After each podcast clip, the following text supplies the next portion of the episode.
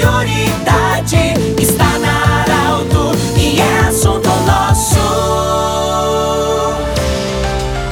Muito boa tarde, ouvintes da Arauto. Nós estamos iniciando o assunto nosso desta quinta-feira, sempre para Unimed, da Nutri Nutrição Especializada e Hospital Ananelli. O assunto nosso hoje, e Arauto tem a alegria e a honra de receber o senhor Ronichu, ele que é diretor da SEMP, diretor de eventos, é, faz parte da coordenação da Oktober também, principalmente na parte da infraestrutura, empresário, dedicando seu tempo pela comunidade. Roni, o assunto nosso hoje é sobre a estrutura do parque da Oktoberfest. O evento começa dia 7, um novo formato, um novo modelo, durante uma pandemia. Como está a estrutura do parque nesse momento, em se preparar a festa para o início do dia 7? Boa tarde. Boa tarde, Pedro. Boa tarde, ouvintes da Rádio Arauto. Sempre um prazer falar com vocês. Bom, uh, como é um ano atípico este agora, né?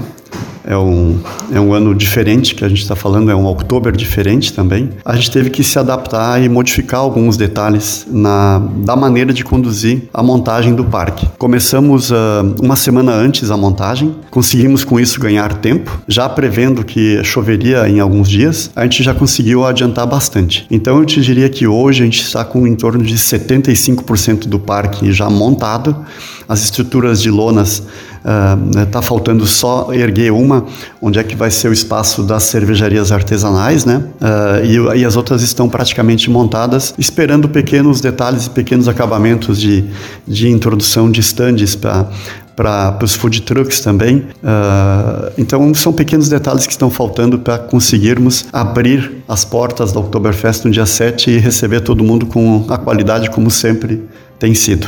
Tem duas questões. Primeiro, é o tempo em que o parque não teve atividades, praticamente não teve eventos. Então, esse vai ser o primeiro onde o parque vai ser, vai ter é, o, o, uso e, e, a frequência do público outra vez. É nesse sentido. E a outra questão é a mudança do layout em consequência da pandemia. Exato. Uh, ficamos então uh, um ano inteiro, ou melhor, dois anos, né, sem fazer a Oktoberfest, e o parque acabou sofrendo com deteriorações, uh, espaços fechados. Então a gente teve que fazer uma intervenção muito maior esse ano nas edificações fixas já dentro do parque, tipo o central, né, onde é eram realizados todos os bailes. E o pavilhão 2 uh, eh, estava bastante deteriorado, com parquês caídos, parque, o pavilhão 3 também. Então a gente teve que fazer realmente uma ginástica bem maior do que em outros anos. E uma coisa que também aconteceu muito assim em certos lugares foi o roubo de fios, né, Pedro? O vandalismo dentro do parque, né?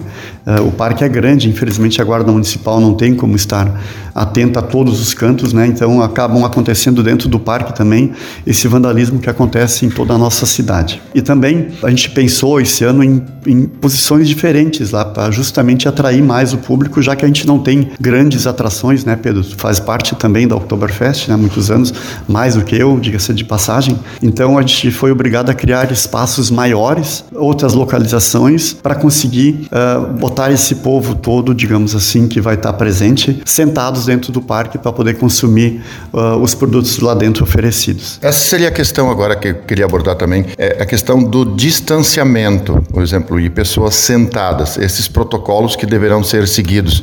Isso também, é, com certeza, vai, vai aumentar os espaços e onde as pessoas poderão é, estar confortavelmente sentadas dentro das recomendações. Isso. É, como a gente vai trabalhar em dois turnos, né, Pedro?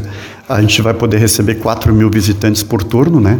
Ah, das 11 às 15 horas, com saída até às 16 horas, então teremos uma hora de tolerância, e a entrada das 17 à noitinha, né, até às 23 horas com mais uma hora de tolerância. Uh, o que, que foi criado? Espaços uh, diferenciados, onde o público possa se sentar, ter atrações, shows musicais regionais, né, para a gente ter uma atração diferenciada, porque em outros, outras épocas a gente tinha o pavilhão central, onde é que tinha dança e tudo mais. Então, como a gente não vai ter esse ano pavilhão central com música uh, eh, para tu, dançar e também a gente não tem a arena de shows e nem o poliesportivo que era o Brahma House antigamente, a gente foi obrigado a criar espaços alternativos com outras atrações para atrair o público e para ele ter uma a vontade de visitar o parque, para ver essa novidade aí, como no caso que eu vou citar aqui para vocês é, o, é as cervejarias artesanais, né, que esse ano vão estar presentes, né?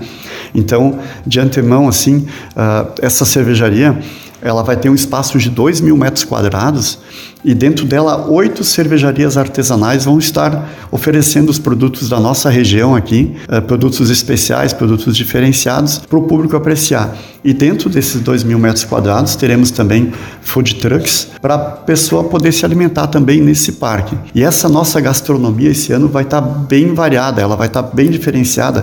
Temos uh, empresas renomadas no mercado que vão estar presentes em, outro anos não, em outros anos não estavam, né? Justamente para ter uma atração a mais. Conversamos com o senhor Roni Chu, ele que é diretor de eventos da SEMP de Santa Cruz do Sul, faz parte da coordenação também, principalmente na área da infraestrutura e empresário, colabora também com outras entidades de forma voluntária. Um grande abraço Lembrando que este programa estará em formato podcast em instantes na Arauto 957, do jeito que você sempre quis. Um abraço, até amanhã. De interesse da comunidade, informação gerando conhecimento.